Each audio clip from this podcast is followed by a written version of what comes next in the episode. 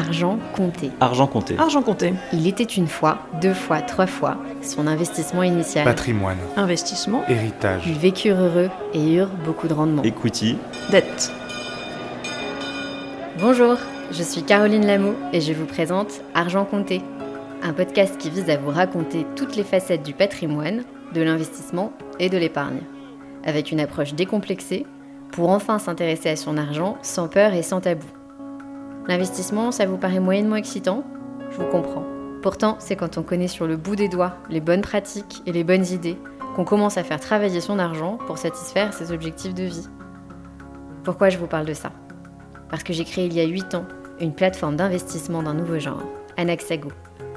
L'idée était de donner accès à l'investissement dans des opportunités uniques et performantes pour tout le monde.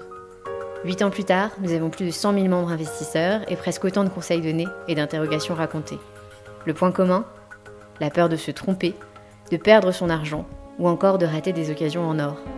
C'est pour ça que je lance Argent Compté, parce qu'il est temps de changer et de lever tabous et angoisses pour vous livrer à la fois les conseils des meilleurs experts, leurs meilleures pratiques et leurs bonnes idées, mais aussi explorer les biais cognitifs et les craintes liées de tout temps à l'argent.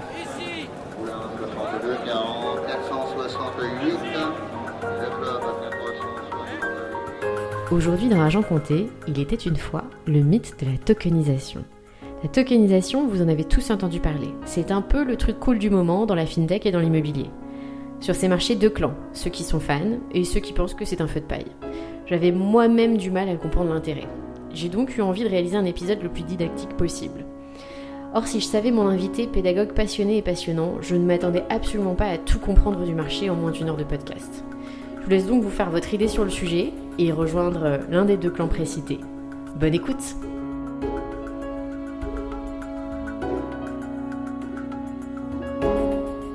Salut Florian, bienvenue dans Argent Compté. Salut Caroline, merci pour ton invitation. T'es là, t'es sur le grill. Tu sais qu'on va, on va parler du sujet chaud du moment, la tokenisation de l'immobilier. Alors c'est bien simple. Moi, je, tous les pitchs que je reçois en ce moment, c'est une boîte de tokenisation d'immobilier, d'immobilier fractionné. Apparemment, c'est une révolution. Chez nous, les gens se posent un petit peu la question. J'ai notamment la, la question secrète d'un certain Joachim D qui, qui m'a demandé de te la poser en toute discrétion sur à quoi ça sert. J'ai des réponses à ça. Parfait, très bien. On va entrer dans les trucs simples. Est-ce que peut-être pour démarrer, j'aimerais bien que tu te présentes, parce que tu es, j'allais dire, un, un- un ancien de la tech immobilière, mais tu es tout jeune, tu as à Je peine suis 30 si ans. jeune pourtant. Ouais, oui. Bah, Raconte-nous, est-ce que tu peux te présenter en quelques mots et ensuite on passe à la, au marché euh, chaud du moment Ouais, avec grand plaisir. Alors euh, nous, quand on s'est rencontrés, c'était euh, en 2017. C'est là où je suis rentré. euh, je suis rentré dans l'écosystème. D'abord par la construction, euh, Ouais. via un logiciel de gestion pour les artisans du bâtiment euh, qu'on a vendu à Saint-Gobain. Et en fait, euh, ça a été mon premier pied dans la PropTech que j'ai plus jamais lâché derrière. c'est là où il y a eu un peu cette émergence en France, à Paris principalement, des PropTech de transactions. Ouais. Et euh, donc nous, on a monté Real Estate qui avait vocation euh, à dynamiser un peu le secteur euh, de l'innovation dans l'immobilier en France. Alors euh, après, je me suis plus concentré vraiment sur l'écosystème startup en allant euh, à la défense pour essayer d'aider des startups de la ville de demain à se développer. C'était assez sympa, mais en 2021, euh, il n'y a pas eu que le Covid, il y a eu aussi euh, le début du bull run crypto. Et à ce moment-là, euh, j'avais la chance de pouvoir choisir un peu les, ma voie et j'ai pris la voie de l'opportunisme en passant à temps plein sur ce, sur ce secteur-là. Oui, Florian est parti miner du bitcoin à Malte et on l'a pas vu depuis deux ans, on est très content de le revoir. je suis très content d'être de retour à Paris. C'était une période tout à fait particulière, mais aussi excellente parce que c'est, il y avait un enthousiasme que j'avais pas connu depuis longtemps. Et, en fait, euh, c'est super la vie d'investisseur crypto. Ouais. On rencontre plein de gens et vraiment des gens qui sont euh, assez Tu rencontres des gens? Ouais, tu rencontres beaucoup. Il y a, il y a un C'est vrai communautaire. C'est plus communautaire que n'importe quelle industrie que j'ai connue jusqu'à maintenant. Euh, parfois même, ça peut être sectaire. Tu sais, il y a même des. À l'intérieur de la communauté euh, crypto, tu as des bitcoins maximalistes. euh, Ah oui, j'ai appris ce que c'était euh, un bitcoin maximaliste, c'est très drôle. c'est des personnes qui ne jurent que par bitcoin. Ouais. Et donc, c'est un milieu qui est euh, par définition assez communautaire, où les projets essayent de créer des communautés sur le long terme. Et enfin, voilà, on, on a quand même euh, l'habitude de dire que c'est en train de driver un changement plus global, même dans le marketing. Ouais. Le marketing communautaire a été d'abord euh, inventé pour ce genre de modèle euh, crypto, Web3, etc. Donc on rencontre beaucoup de gens. Il y a beaucoup d'événements qui sont très fun. Au début, ils étaient pas fun du tout. Maintenant, ils sont très fun. Oui, c'est vrai que tu sens que c'est ça, ça a l'air de bien se marrer quand même. Les soirées, euh, j'ai vu euh, la Paris Blockchain Week, là ils ont fait un truc de dingue la dernière fois, c'est très sympa.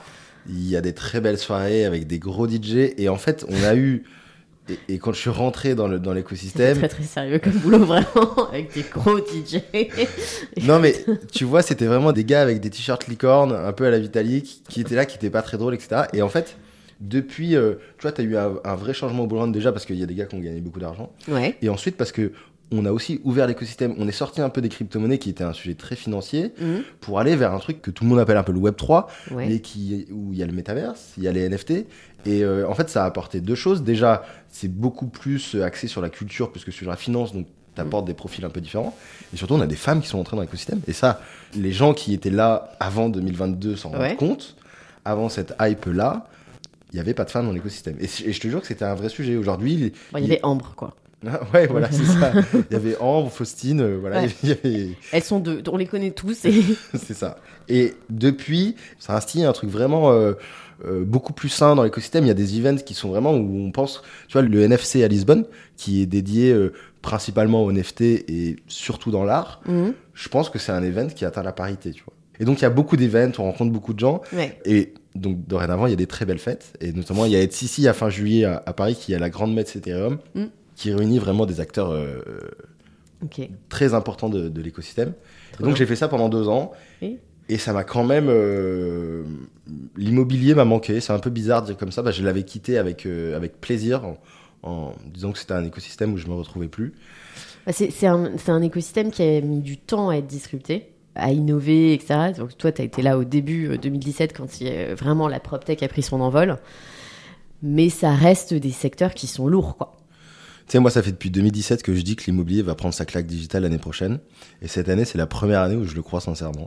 Mais c'est pas une claque digitale, là. Et ben, on va en parler. Florian, il nous fait des petits. Attention, on va en parler. Ok Eh ben, parlons-en.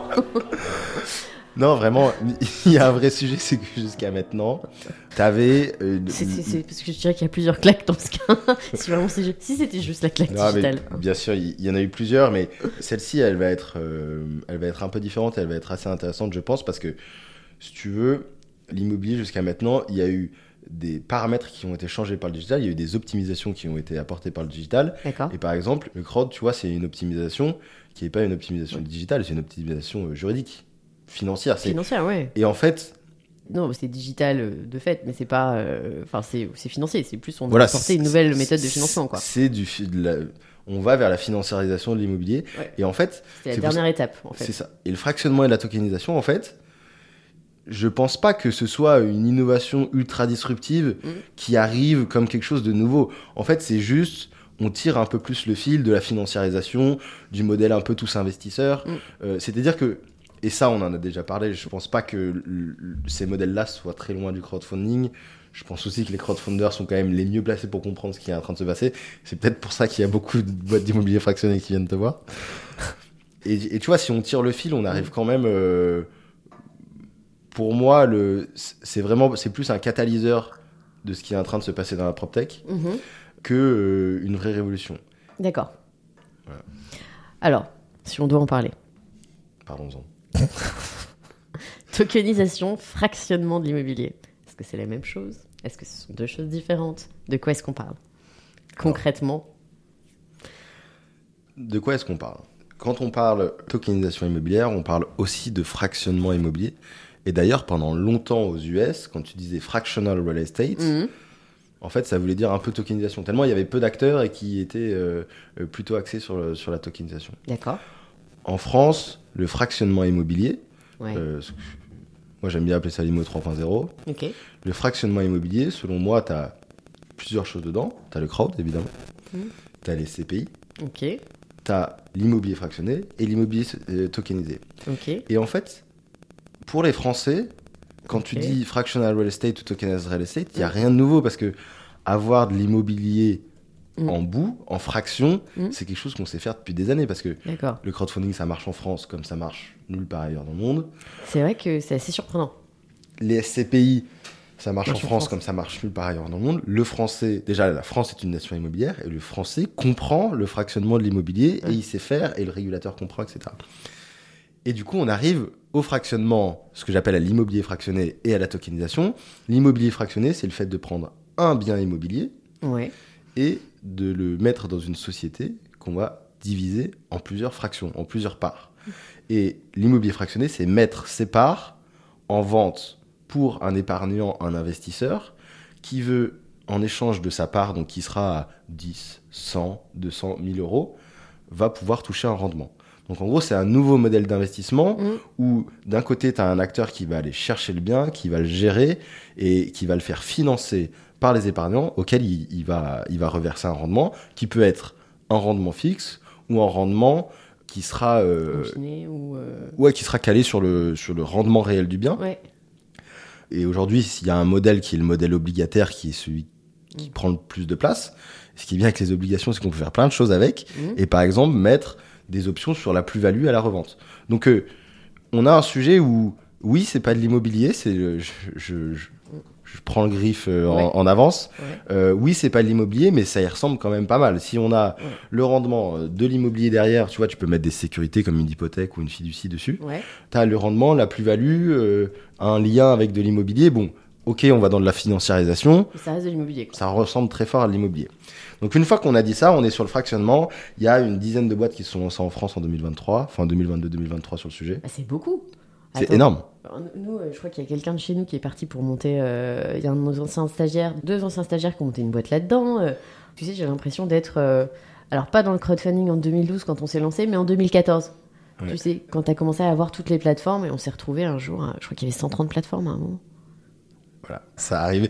Et tu sais que ce 130 plateforme moment, Ouais. il... c'était l'année dernière aux US. C'était fin 2022 aux US. Ok. Et ça, ça a été drivé par deux choses. Alors, il y a un truc un peu macro et un truc un peu micro. Déjà, il y a les...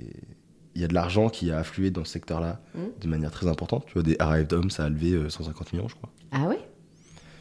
Donc, euh, très vite, de partout dans le monde, on se dit, OK, bon, s'il y a des VC qui mettent autant d'argent, Mm. c'est peut-être qu'eux, ils ont vu un truc que nous, on n'a pas vu. Et le second point, qui est euh, beaucoup plus euh, local, Ouais. c'est qu'il y a un acteur qui s'est lancé il y a deux ans. Alors, c'est sur un modèle de royalties, il est en train de passer sur l'obligataire. Mhm. Il y a un acteur qui s'est lancé il y a deux ans Mhm. et qui a réussi à prouver qu'il y avait un marché sur ce secteur-là, qui a réussi à lever plusieurs dizaines de millions d'euros, enfin, lever, euh, vendre de l'immobilier pour plusieurs dizaines de millions d'euros. Et donc, à ce moment-là, tu as quand même un certain nombre d'entrepreneurs, de VC qui se sont dit Ah, le marché existe. En fait, on l'avait Ouais. pas vu, le marché existe. Et à partir de ce moment-là, on a eu euh, un sujet de, de fractionnement qui a émergé. Et très vite, quand on pense fractionnement, on peut aller sur la tokenisation. Mm. La tokenisation, c'est quoi? Ça peut faire peur parce que tokenisation, c'est token, donc C'est blockchain, donc c'est. Certains l'auront est-ce que compris. c'est Est-ce que c'est safe? Est-ce que c'est safe? Est-ce que ça va durer? Est-ce que c'est volatile? Enfin voilà, il y a plein de questions comme ça dont on a, auxquelles on n'a pas à répondre quand on fait de l'immobilier fractionné. Pourtant, et je vais le dire très simplement et de bonne fois pour toutes, la tokenisation de l'immobilier, c'est une surcouche technique par-dessus le fractionnement Ouais, qui ne change pas. Je prends des notes. ça- en fait, ça change pas le cœur de la proposition de valeur. C'est-à-dire que Mais par conséquent, surcouche technique, ça change rien, mais ça apporte quelque chose. En fait, ça ne change rien sur le sous-jacent. Là où ça va changer, c'est sur les cas d'usage. Ok, non, pardon, j'ai éclaté ta démonstration là. Je prends ça comme une attaque. Non, bah, je pose la question. Ok, Euh, non, ça change rien sur le sous-jacent. C'est-à-dire que, pour que ce soit très clair, et, et- Mm. et dans les prochains mois, dans les prochaines années, il y aura beaucoup de vendeurs de rêves. Aujourd'hui, quand Bah, il y on- en a déjà, on va en parler. il y en a déjà. Aujourd'hui, quand on tokenise, il n'y a rien, il n'y a aucune différence avec du fractionnement traditionnel. C'est-à-dire que Ouais. on doit d'abord émettre des obligations, Ouais. et après, c'est dans les statuts de cette obligation, on dit ces obligations sont représentées par X token sur X blockchain. Et c'est-à-dire que ça n'exempte d'aucune obligation fiscale, ça n'exempte d'aucune euh, obligation réglementaire, Mhm. et ça n'exempte pas d'aller déposer son 10 à l'AMF. Son. Oui, Son document d'information simplifié, qui est un indispensable si vous levez moins de 8 millions auprès de l'AMF. bien, C'est des temps anciens pour vous, c'était il y a très longtemps, mais pour nous, c'est encore tout neuf. Euh, Et donc, il faut vraiment comprendre que la tokenisation, c'est une surcouche qui va permettre de développer des cas d'usage, qui va permettre de faciliter certains process. Ouais. J'y arrive tout de suite. Je, vais, je vais dire les avantages. Ah mais moi je t'écoute, mais je suis euh, passionnée. Mais par contre, sur le sous-jacent, quand on dit tokenisation, oui, il y a token, ça fait penser à crypto-monnaie. C'est la même technologie que la crypto-monnaie, mais ça n'a rien à voir. Enfin, c'est sur la blockchain, mais si tu veux, en termes de volatilité et en termes de ce que c'est profondément, ça n'a rien à voir. C'est-à-dire que d'un côté, on a les utility tokens, qui sont les crypto-monnaies. Mhm. En gros, c'est bah, c'est des concurrents des monnaies, donc euh, il n'y a pas de sous-jacent direct et tu peux les utiliser dans un écosystème fermé. Imaginons un casino. Mm. Demain, tu es un casino. L'utility token, c'est la- c'est le jeton que tu utilises dans le casino. Ok.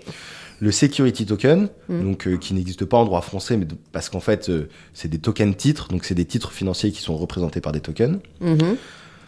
Le security token, c'est comme si tu avais une part du casino.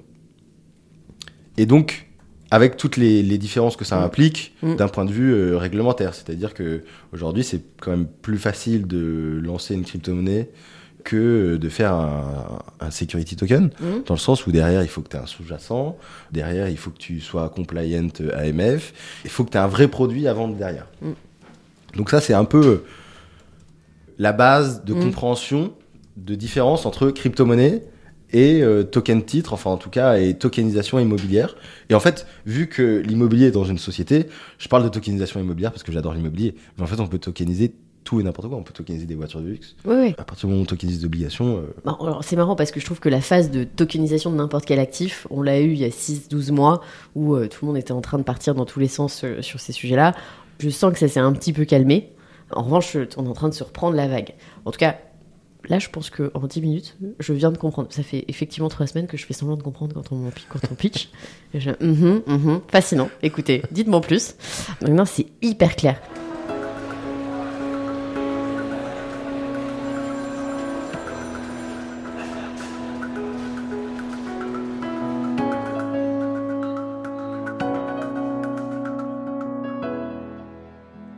Il y a un sujet sur lequel je voudrais un tout petit peu revenir. Tu as parlé donc des modèles de royalties et des modèles obligataires. Je pense qu'on l'a tous vu, les gens qui étaient sur des modèles. euh, alors, on s'est ancré là-dessus, mais il y a des boîtes qui se sont lancées sur des modèles royalties qui essaient clairement de montrer patte blanche depuis euh, plusieurs mois parce que euh, il y a eu, euh, je crois, quelques petits scandales. Si t'as pas suivi ça de près, en fait, moi, quand je vois ce genre de, boîtes qui, pour le coup, communiquent à fond sur LinkedIn, en fait, je suis un peu rebutée direct. Est-ce que tous vont passer sur des modèles obligataires parce que c'est plus cadré Euh, Comment est-ce que ça. C'est quoi la différence? En fait, le sujet, il est toujours le même. Moi, j'ai rien contre les royalties. Ouais. J'ai un problème avec les communications qui est faite sur les royalties. D'accord. C'est-à-dire que demain, si tu achètes de l'immobilier fractionné sur un modèle de royalties, tu n'achètes pas de l'immobilier. Tu as, tu signes un contrat commercial avec une société Mhm. qui te promet un rendement en échange d'un apport initial. Ouais. Donc c'est un contrat commercial. Mhm. Contrat de royalty, c'est dans le nom. hein. en fait, que la société derrière elle achète de l'IMO ou qu'elle achète, euh, je sais Des pas, voitures, des, hein. des- terres en Ouganda, c'est pas mon problème. Mm. Et ça changera rien au contrat commercial que tu as signé avec cette société, en fait. Et en fait, le problème, pour le dire assez, assez simplement, c'est qu'il y a eu des dérives très fortes, très importantes. Ouais. Et je me permets de dire très importantes parce que quand l'AMF doit intervenir, c'est quand même qu'il y a eu de l'abus. euh, Ouais. il y a eu un abus sérieux, tu vois. Et euh, il y a eu des problèmes de communication. Mhm. Donc c'est ça que l'AMF a relevé. Il faut savoir que euh, l'AMF a juste émis un avis. hein. C'est-à-dire qu'il n'y a pas de...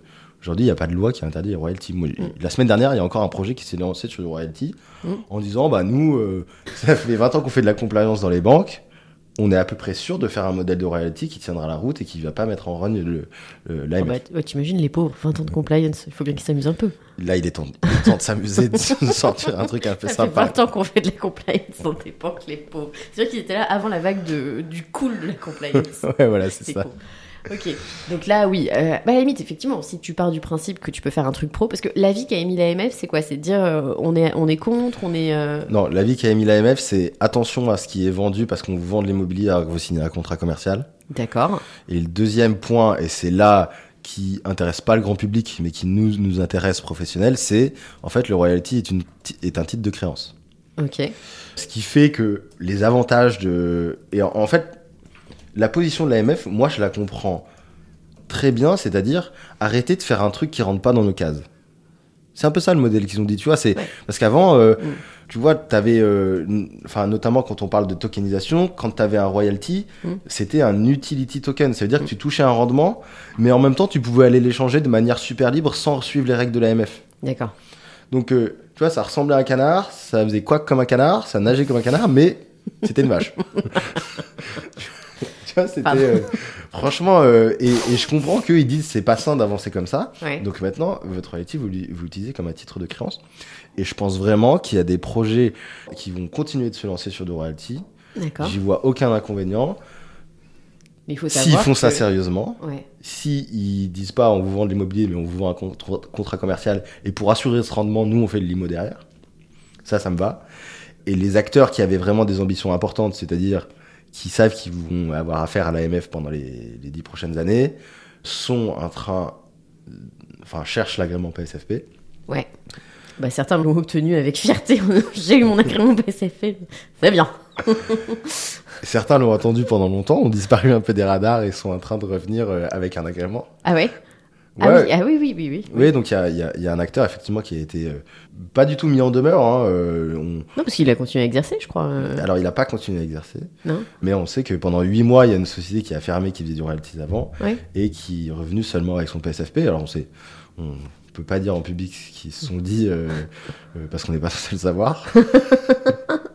mais en tout cas, il y, a eu, il y a eu un arrêt de l'activité pendant 8 mois Ouais. pour passer le PSFP. Donc ça veut aussi dire que faire des royalties, j'ai l'impression qu'on va un peu marcher sur des œufs et on se fait, euh, on se fait violence pour pas grand chose. en fait, j'ai j'ai du mal à, à- à voir les, les grands avantages de maintenant de Ouais. faire du royalties versus de l'obligataire. en fait. C'est drôle ce que tu dis parce que la façon dont tu le décris, tu vois, les, euh, les- effectivement le régulateur qui dit arrêtez de faire des trucs qui rentrent pas dans nos cases, les menaces de fermer les activités, etc. En fait, nous, on a vécu ça en 2012, en 2013, euh, mais exactement. On était trois plateformes, euh, on a tous reçu nos courriers euh, disant que ce qu'on faisait, euh, c'était, je sais plus, 4 ou 5 ans d'emprisonnement et euh, 400 000 euros d'amende par dirigeant. C'était bon. C'était trop. Voilà. Et il y a eu un vrai travail de fond. Alors, nous, à l'époque, on a créé une association professionnelle pour représenter le secteur Ouais. et donc parvenir à ce cadre, à ces cases qui correspondaient à notre activité en partenariat avec le régulateur. Ça avait été une- vraiment une relation hyper fructueuse et qu'il est encore aujourd'hui. Je pense que, alors là, c'est un peu particulier avec le PSFP parce que c'est une directive européenne que même le régulateur français a dû s'approprier pour vraiment se dire bon bah comment est-ce que ça va s'intégrer sur notre marché? Enfin clairement pour nous c'est un step back. hein. C'est un step back pour les plateformes de crowdfunding françaises. Et pareil, tu sens qu'il y a eu un vrai boulot main dans la main avec le régulateur pour s'approprier ce nouveau statut. Je sais pas s'ils seront prêts à le refaire sur les sujets d'immobilier fractionné. Alors que c'est vrai que si tu vois sur le modèle obligataire, en fait, tu t'intègres dans cette case-là. Écoute, Mais moi, ça ressemble quand même très fort au début du crowdfunding. hein. Ouais, ma théorie c'est quand même que on pourra commencer de parler et d'avoir Ouais. une force de négociation quand on aura plus de clients. En fait, et je parle en quand je dis Ah on, je parle en tant qu'écosystème. Ouais, alors ça c'est tout le sujet. Et tous me demandent effectivement en disant mais euh, comment vous avez créé vos, vos communautés de clients quoi. Et comme tu sens, euh, en tout cas sur les identités graphiques choisies par les boîtes, on est, euh, je discutais avec l'un d'entre eux qui, je disais mais en fait c'est marrant parce que nous on a, on avait vachement conscience qu'on était jeunes, euh, que la finance c'est le business de la confiance, que euh, en fait on voulait s'imprégner des codes d'une finance traditionnelle dans laquelle nous on avait grandi, évolué et étudié. On voulait apporter plus de transparence, plus d'accessibilité, faire les choses différemment, mais il y avait des codes qu'on avait envie de transmettre. Et lui me disait bah ouais mais en fait nous euh, c'est sûr qu'on on s'est construit graphiquement en opposition totale à votre charte graphique par exemple. Bah c'est sympa mais c'est vrai que ça fait très start-up beaucoup plus. Là-dessus, c'est que j'ai un avis très tranché et je- je- en ce moment, je pense que dans les périodes un peu difficiles pour aller chercher de l'argent Ouais. auprès du grand public, c'est d'autant plus prégnant. J'aime bien dire, t'as les clients que tu mérites. Et euh, Ouais. non, mais tu vas voir que ça fait un peu de sens. Vas-y, je t'écoute. C'est pas, seul- pas seulement une petite punchline que j'aime sortir en rendez-vous. T'as les clients que tu mérites dans le sens où aujourd'hui, les actions marketing et de communication que tu fais, elles vont aussi définir la qualité de tes clients demain. Et Mm. là, tu me parlais du- d'une entreprise, alors bon, j'en ai deux, trois en tête hein, quand tu me dis ça, Mm. qui euh, essaye de faire très start-up, qui essaye Ouais. de faire très jeune, qui essaye de faire très. Ouais, genre Cool. l'app quoi, le, le one-stop shop. euh, En fait, tu peux pas lancer une boîte de Mm. finance en étant cool. Tu deviens cool après. Je suis d'accord Tu avec peux toi. devenir cool après, mais au début, le but du jeu, c'est quand même d'avoir des sujets qui tournent, de gagner de l'argent Mm. et de le dépenser correctement. Ouais. Euh, Non et puis en fait ce genre de métier, c'est des gens qui te confient leur épargne. Et si tu as l'air trop cool, si tu as l'air trop start-up, trop on essaye des trucs et on avance, Mm. et ben qui va venir te confier 30 000 euros Mm. en une fois? Ouais. En fait, il faut quand même donner les. Enfin, il faut donner au monde ce que tu veux recevoir, tu vois? Donc, Ouais. euh, il faut faire preuve de sérieux, faire, faire preuve de qualité, il faut donner des preuves et être cool et avoir les codes des startups. Je suis pas sûr que ce soit un bon play pour aller chercher des investisseurs, des épargnants. Bah, en tout cas, pas si t'as pas les moyens de tabasser en marketing. Parce qu'en termes de go-to-market, on est quand même sur des plateformes, euh, j'ai l'impression, qui sont accessibles à partir de 10 euros. Souvent. 10 euros euh, pour investir, 10 euros, 100 euros. Souvent, quand même, les gens euh, qui investissent, ils mettent un premier ticket pour voir. Collecter, même collecter 400 000 euros à partir de 10 balles, Tu as un coût d'acquisition sur l'immobilier fractionné qui est. qui est euh, gigantesque. voilà. Si on disait ça à des marketeurs euh, qui vendent des produits de beauté, ils s'arracheraient les cheveux. Ouais. quoi. Et en fait, dans la conjoncture actuelle où euh, l'accès à la levée de fonds, alors pas tellement en seed, mais bon, l'argent, enfin, il n'y a plus autant d'argent euh, disponible pour financer les boîtes. C'est tu sais, c'est comme si tu arrivais un peu au mauvais moment, quoi. En fait, c'est ça. Pour développer ta communauté client, il faudrait avoir des moyens de, de dingue. Ouais, il faudrait avoir des moyens de dingue. Et aussi, moi, je crois beaucoup au marketing par la preuve. Et Mm. tu vois, aller faire des trades avec des influenceurs. Quand je dis on a les clients qu'on mérite, si tu vas faire des trades sur Twitter avec des influenceurs, Mm. euh, c'est le meilleur moyen d'avoir une audience Twitter, tu vois. Donc, Mm. euh, l'audience Twitter, c'est quoi? C'est c'est relativement assez jeune, c'est très troll. Donc, euh, c'est pas un réseau social professionnel. Donc, euh, t'as quand même- enfin, tu vas pas chercher des investisseurs sur, sur Twitter. Demain, même, enfin, tu vois, faire, par exemple, faire de la com réseaux sociaux. Demain, moi, si je devais donner un conseil à tous ceux qui font de l'immobilier fractionné, c'est aller plutôt chercher des CSP+, sur LinkedIn Mm. que faire des trades euh, sur Twitter. Mm. Même si je viens de Twitter, j'adore cette, euh, cet écosystème, tu vois. Mm. Il faut aussi savoir euh, qui tu as besoin d'aller chercher Ouais. pour poser les bonnes bases pour ta boîte, quoi.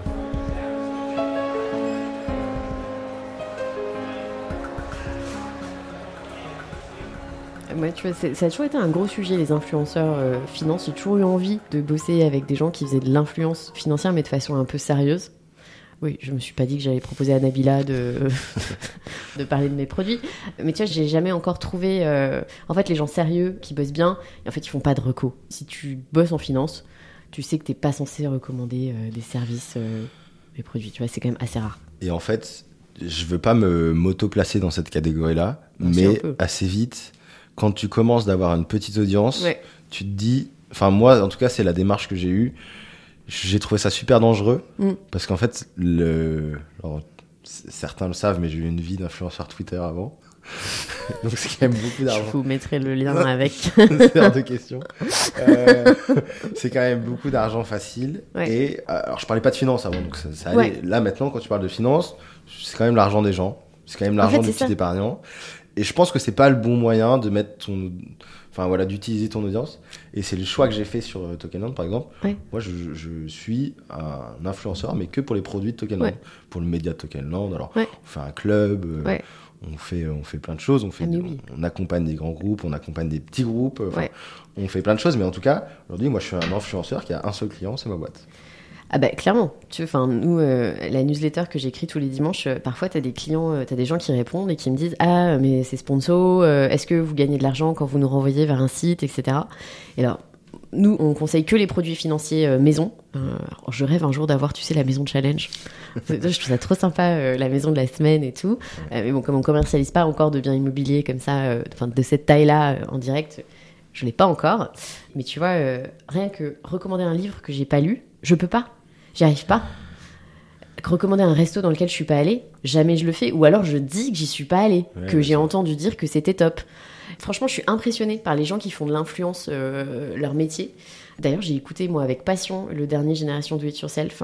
Tu sais, Mathieu Stéphanie a interviewé une nana Ouais. qui s'appelle Noolita. Alors, moi qui n'ai pas du tout le genre d'influenceuse que je suis sur Instagram, tu vois, petite minette, euh, très bronzée, euh, elle raconte un peu ses séances du V, c'est drôle dans le, dans le podcast. Mais en gros, la nana, elle a plus d'un million de followers en France. C'est une des plus grosses influenceuses françaises et j'étais fascinée de comprendre comment ça marchait. Et en fait, tu sens qu'elle laisse rien au hasard sur les partenariats. Que euh, être un influenceur, entre guillemets, responsable aujourd'hui, c'est euh, se baquer de tous les côtés sur les gens que tu recommandes. Parce qu'en fait, t'as vraiment, les, les gens te suivent, tu vois. Ouais. C'est déjà très vrai pour les influenceurs traditionnels.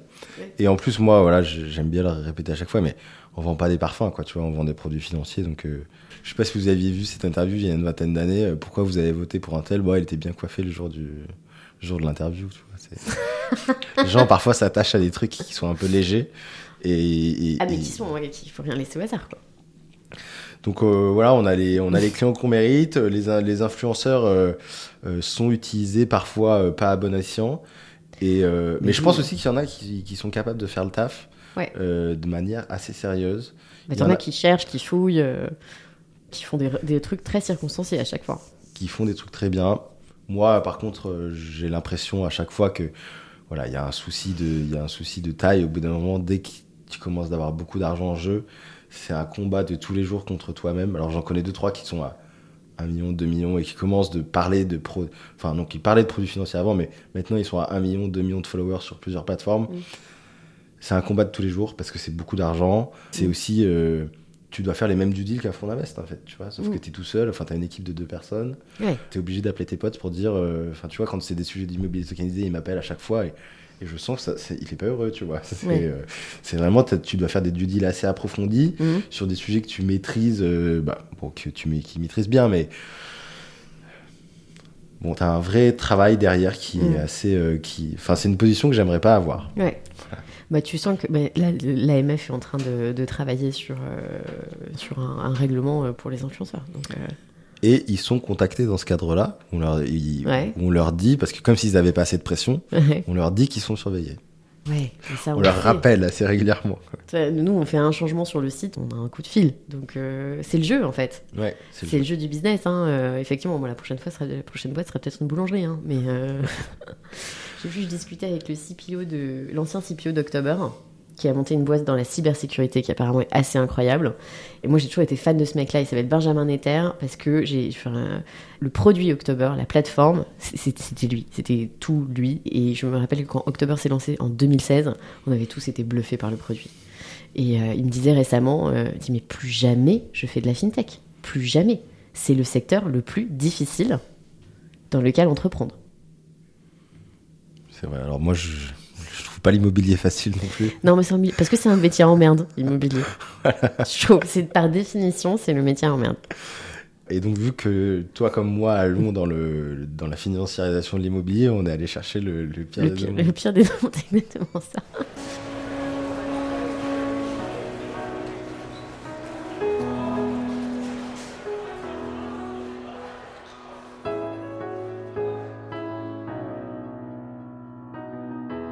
Bon alors passons à la question de Joachim D. Qui est une très bonne question. Et, et je suis content aussi qu'elle arrive très directement parce que À quoi ça sert à quoi ça sert la Et tokenisation que, typiquement par rapport et après peut-être j'aimerais bien qu'on en parle, tu vois, par rapport au crowdfunding. C'est marrant que tu le tournes comme ça, je vais, ça change toute ma réponse d'un coup. Euh, Ah bah non. Parce que je vais imaginer demain. C'était une idée de podcast que j'avais. euh, et si je tokenisais ta boîte demain? Bah, on va le faire là. Euh, Alors, En fait, quelle serait la différence entre euh, un Mm. Axago actuel et un, un Axago où les obligations seraient tokenisées? Ouais. En fait, comme je le disais au tout début, c'est important. La blockchain, c'est une surcouche technologique. Donc, on va encapsuler ton obligation. Disons qu'on on reste vraiment sur le modèle Axago. On encapsule ton obligation dans un token. Ce token, il est porteur d'une caractéristique qui est super importante et qui n'existe pas ailleurs. Ça s'appelle la composabilité. Alors, pour ceux qui font pas de finance, la composabilité, c'est la capacité pour un asset à être utilisé chez un autre acteur sans avoir l'accord de l'émetteur. Pour euh, vous donner des exemples très concrets, aujourd'hui, il y a des milliers de cas d'usage sur la tokenisation, mais je pense qu'on peut se concentrer sur deux parce qu'ils sont très concrets, Ouais. qui sont en train d'arriver et qu'il y a déjà des acteurs qui le font. Donc euh, il y a pas, de- on n'est pas dans le futur, on n'est pas dans la prospective, hein, on est dans le réel. Mhm. Le premier, c'est un sujet d'échange, Mhm. de marché secondaire, c'est-à-dire que demain, si j'ai une obligation qui est encapsulée dans mon token, je peux aller l'échanger sur un marché secondaire. Le Graal. Voilà, je commence par Attends, ça. tu peux me refaire Parce que moi, j'ai ma fille qui me fait des petits mouvements de tête comme ça le matin au petit-déj. J'adore. Je savais pas d'où elle le tenait. je me frotte les mains en Exactement, disant mais elle le fait fois. aussi. Euh, je, je me frotte les mains parce que ça fait quand même un bout de temps qu'on parle. Avec, on essaye de craquer le truc, ouais. On essaie de craquer le truc. Et aujourd'hui, la tokenisation, ça peut être la surcouche technique qui va aider à techniquement et de manière conforme, mettre en place un marché secondaire obligataire. Mm. Marché secondaire du non-côté. D'accord. Concurrent direct de. Donc,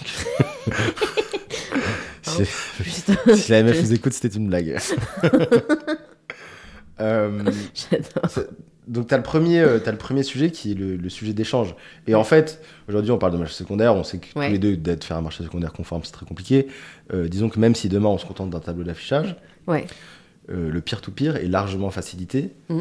avec la tokenisation. Et en fait, quand tu parles de tokenisation, tu parles aussi de wallet. Ça veut dire que tu as un identifiant pseudonyme qui est relié à une personne. C'est-à-dire que demain, si j'attache un KYC Ouais. à mon wallet, Mhm. j'ai des modèles qui font que je peux le partager automatiquement avec l'acteur de qui je viens d'acheter un token. Donc si demain j'achète un token Anaxago à monsieur Y, Mhm. ça peut partager automatiquement mon KYC avec Anaxago. Et donc là, j'ai quand même des Une infinie euh, une- possibilité. Voilà, j'ai euh, des, j'ai des possibilités intéressantes qui arrivent. Donc le- Incroyable. Le, premier truc intéressant de la composabilité du token, c'est euh, l'échange. Le, le second, c'est mon préféré. C'est celui C'était pas l'échange ton préféré, d'accord. Non, parce que. Il y a trop de gens intelligents qui réfléchissent déjà à ça depuis longtemps. On va pas aller sur ce terrain-là. Ok.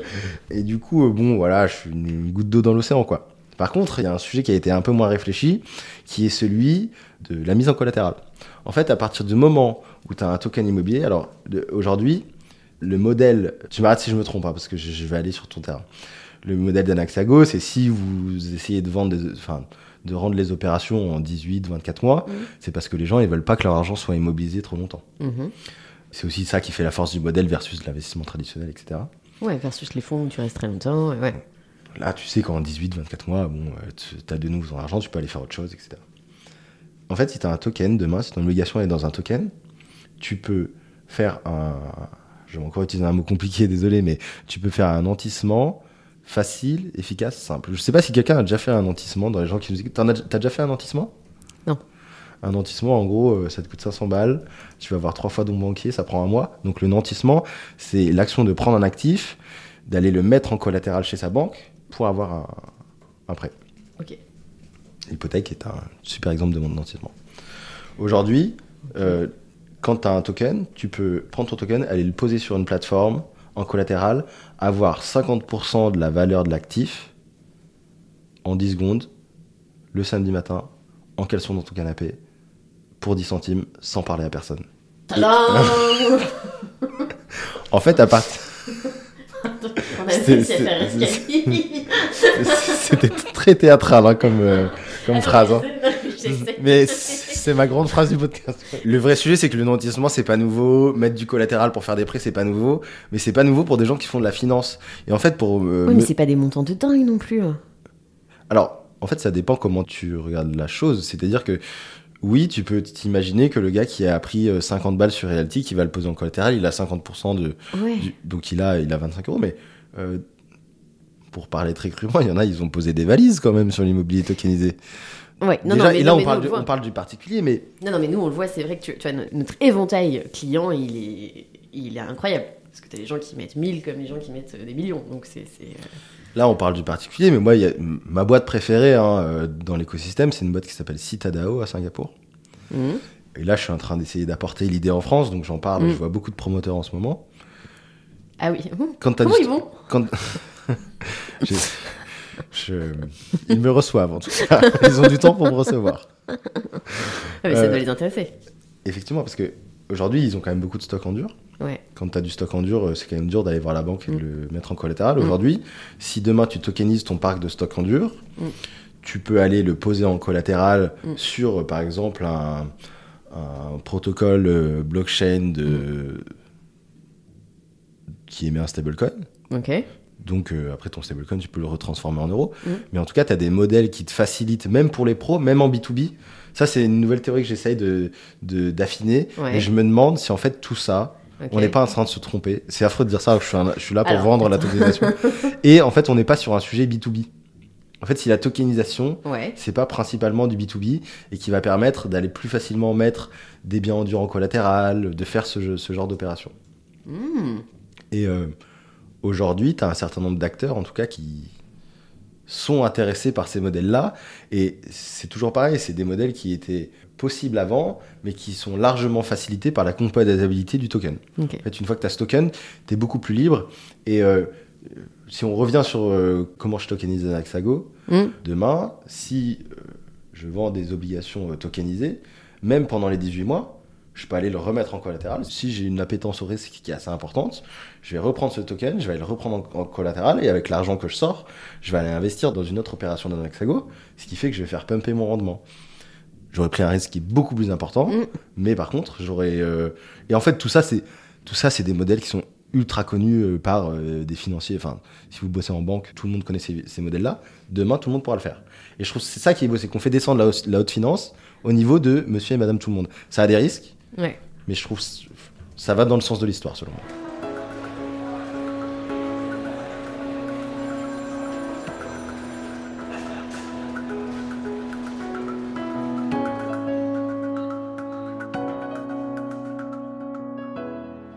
Ouais, c'est-à-dire que d'abord, on a, on a ramené l'accès euh, à des classes d'actifs qui n'étaient pas accessibles à monsieur et madame tout le monde. Ça. Et là, tu vas carrément chercher dans les montages pour dupliquer le rendement. C'est ça. Et en fait, ça va vraiment, euh, tu vois, ça tire la ligne de ce qu'on disait au début de la financiarisation de l'immobilier. Pour moi, tu as eu une première étape, c'était l'étape Ouais. tous investisseurs, Ouais. qui est, enfin, tu vois, moi j'ai plein de signaux faibles sur ça, hein, Oui. qui est une newsletter comme Snowball qui explose en France.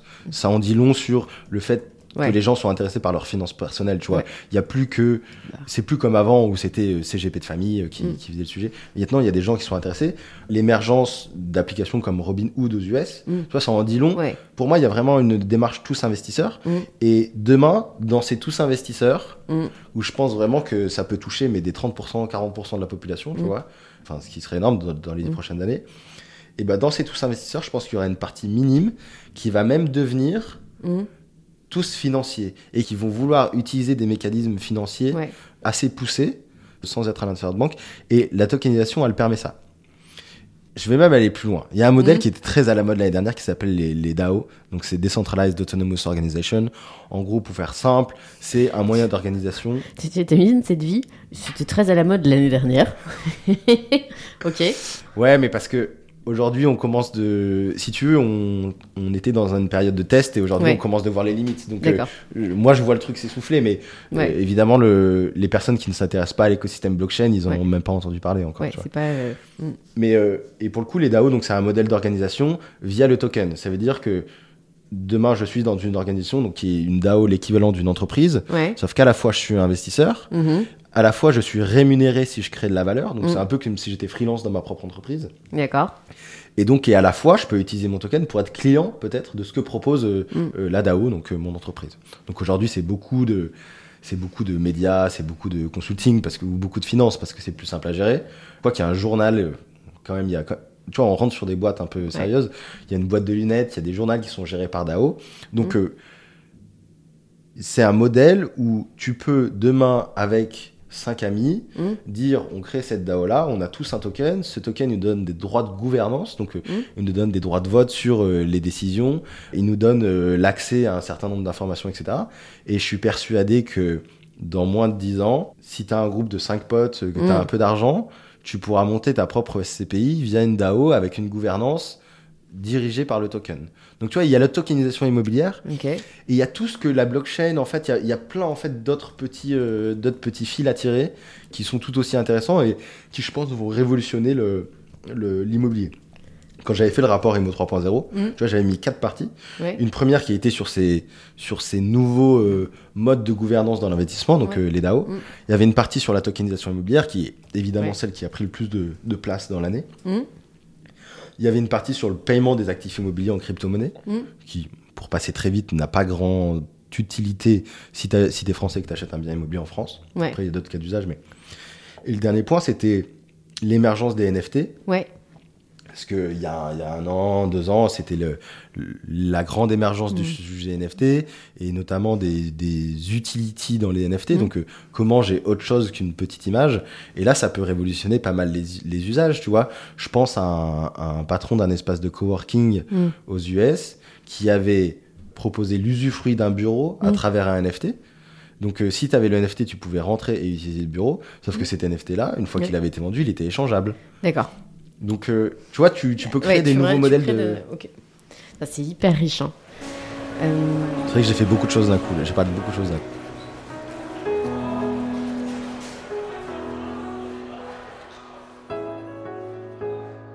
J'ai juste une dernière question avant qu'on passe à ton profil d'investisseur. Let's go. Concrètement, si tu veux faire de l'immobilier tokenisé aujourd'hui, investir euh, dans l'immobilier fractionné, je sais que tu vas pas me recommander une plateforme euh, en particulier, mais euh, en tant qu'investisseur, qu'est-ce que tu regardes pour te dire que tu es sur la bonne plateforme? En fait, le problème de l'immobilier fractionné, Ouais, et je pense que c'est le point principal à regarder. Après, il y a plein d'autres trucs, mais moi je dirais deux choses. La première, c'est qu'il y a un problème principal, c'est qu'on a un double risque. On a un risque immobilier et on a un risque de plateforme. Donc il faut à la fois être capable d'analyser l'immobilier et à la fois être capable d'analyser la plateforme. Et pourquoi je dis analyser la plateforme? Parce que certaines vont vous proposer une forme de sécurité si la plateforme elle coule. Ouais, D'autres, je peux vous assurer qu'ils s'en foutent et ils avancent. Et en fait, donc il, il- il faut vraiment euh, essayer d'aller bien comprendre ce que vous achetez. Et Ouais. en fait, on devrait jamais acheter quelque chose qu'on comprend pas. hein. Mais là, ça, ça devient encore plus vrai, j'ai l'impression. Donc, euh, il y a ce risque de plateforme. Donc, il faut analyser la team. Moi, j'aime bien euh, marcher par red flag, c'est-à-dire euh, un red flag, on commence, ça commence d'être dur. Deux, on regarde, on va creuser. Et trois, euh, on abandonne. hein, euh. ouais. Et il y Ok. a un- sur des sujets de communication, de Mm. marketing, de présentation du produit, de présentation du rendement, Ouais, on peut en trouver un certain nombre assez facilement. Et de l'autre, donc il y a le risque immobilier. Et le risque immobilier, il est assez, euh, il est assez intéressant parce que moi, je crois beaucoup que dans un avenir proche, il y aura des analystes indépendants qui vont te permettre quand même d'avoir une vision autre que celui qui te propose le bien. Parce qu'aujourd'hui, euh, il faut se faire son propre avis et Ouais.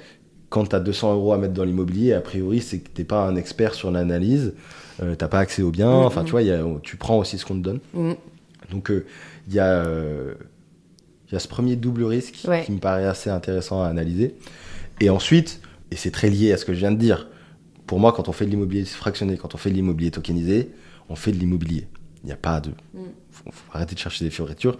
C'est de l'immobilier traditionnel, donc faut pas hésiter à, Mm. à se former sur l'immobilier traditionnel pour essayer de mieux comprendre les investi- ces investissements dans l'immobilier fractionné.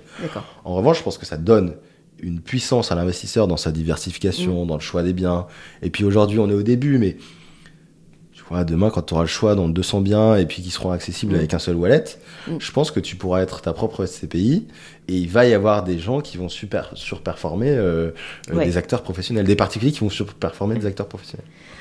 Moi, ce que je, ma vision, ce que je recommanderais en fait, moi, sur ce secteur-là, c'est que je, c'est pas un secteur où tu as besoin d'être le premier. Tu vois, comme Bitcoin, euh, etc. Je le trouve encore trop jeune, trop récent pour me dire. euh, Alors après, c'est très facile de bider pas grand-chose puisque c'est 10 euros. Donc, euh, tu vois, moi, c'est vrai que je regarderais peut-être euh, pour tenter le coup. Mais c'est vrai que je pense que c'est un secteur sur lequel tu as le temps de voir venir. C'est-à-dire que dans un an, deux ans, effectivement, si ça marche, si les communautés se créent, les, les clientèles se créent, tu vois, à ce moment-là, ce sera peut-être intéressant. Le sujet de il faut toujours investir dans, enfin, investir dans l'immobilier, c'est toujours 5 ans trop tard. de toute façon, tu peux le faire d'une autre manière. Mais c'est un peu ma vision du truc. Je vais passer aux petites questions euh, profil. Let's go. On a des petites questions on- pour voir si euh, les cordonniers sont euh, effectivement les plus mal chaussés. Vous allez pas être déçus. Si tu devais refaire des choix d'investissement à 20, à 20 ans, est-ce qu'il y a des trucs que tu ferais différemment? Ouais, je pense que je, je ferai de l'immobilier traditionnel. Ouais, plutôt, et c'est pas un conseil général, c'est vraiment un conseil, euh, enfin, c'est un conseil que je me donnerais en contexte. C'est-à-dire que j'étais dans une période où l'argent était gratuit, Ouais. euh, et j'étais plutôt bien entouré, et du coup, je serais allé dans cette démarche-là Mm. d'immo traditionnel plutôt, et un peu moins vers des actifs risqués. Moi, j'ai une appétence au risque qui est assez importante. Je crois qu'on vient. L'air qui vient de passer nous a fait comprendre ça. Mais Et ça m'a évidemment joué des tours, mais euh, je fais des bons coups, ça m'a évidemment Ouais. joué des tours, mais voilà, j'irais sur une stratégie euh, immobilière plutôt.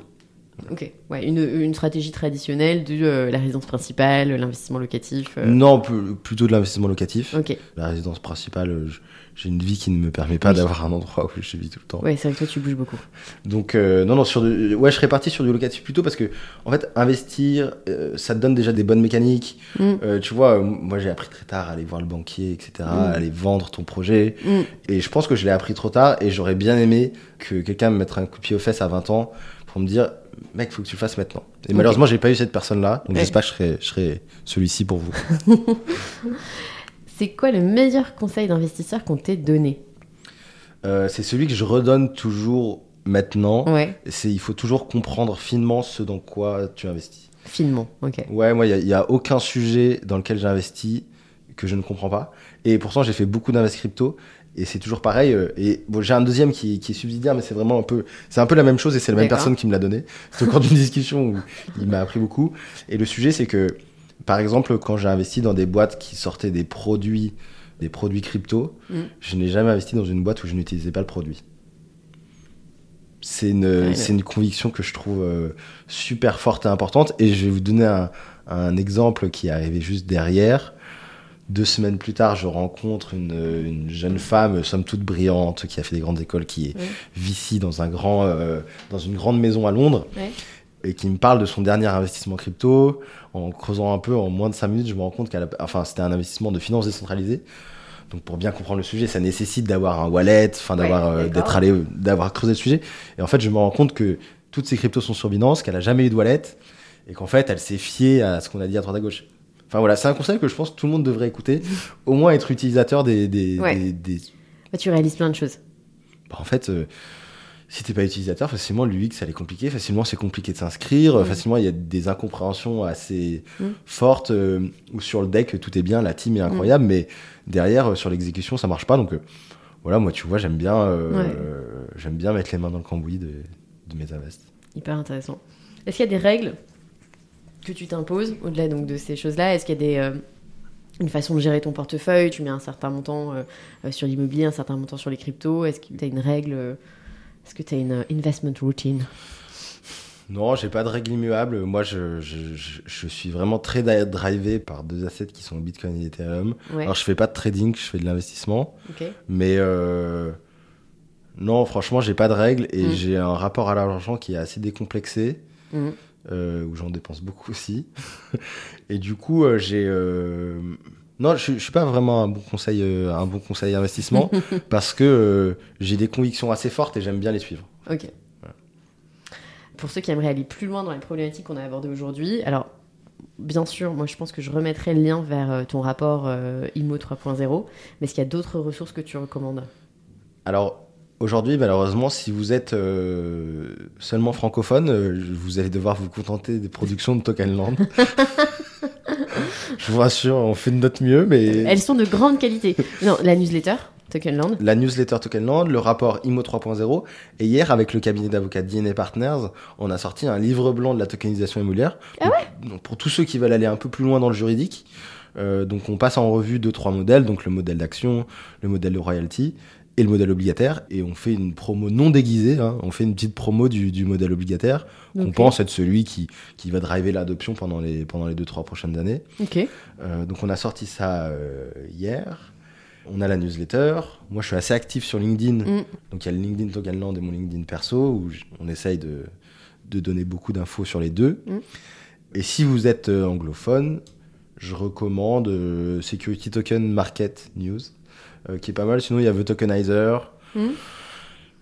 C'est très niche. Sinon, il y a Crowdfund Insider qui est très fort sur l'immobilier fractionné aux US. Ah ouais? Ouais. Mais ils ont- il, il est, il est très bien le journaliste euh, qui a monté euh, Crowdfund Insider. Il vient régulièrement pour euh, le Paris FinTech Forum, euh, etc. Et- Le gars est très chaud. Ses Ouais. articles sont bien écrits. Il a une- enfin, il comprend euh, ce qui se passe. Je- Enfin, j'adore. Et Trop bien. Tu vois, en ce moment, c'est sûrement le, c'est sûrement le média que je lis le plus. Bah, écoute, trop marrant. Bah, je lui dirai. Je lui enverrai un petit message. Peut-être que tu le trouves génial. Bon, Florian, merci beaucoup. Merci à toi pour l'invitation. C'était un très bon moment. Ouais, je crois que ça y est, là, on a tout compris la téconisation. Merci à tous d'avoir euh, écouté ce nouvel épisode d'Argent Compté et je vous dis à très bientôt pour un nouvel épisode.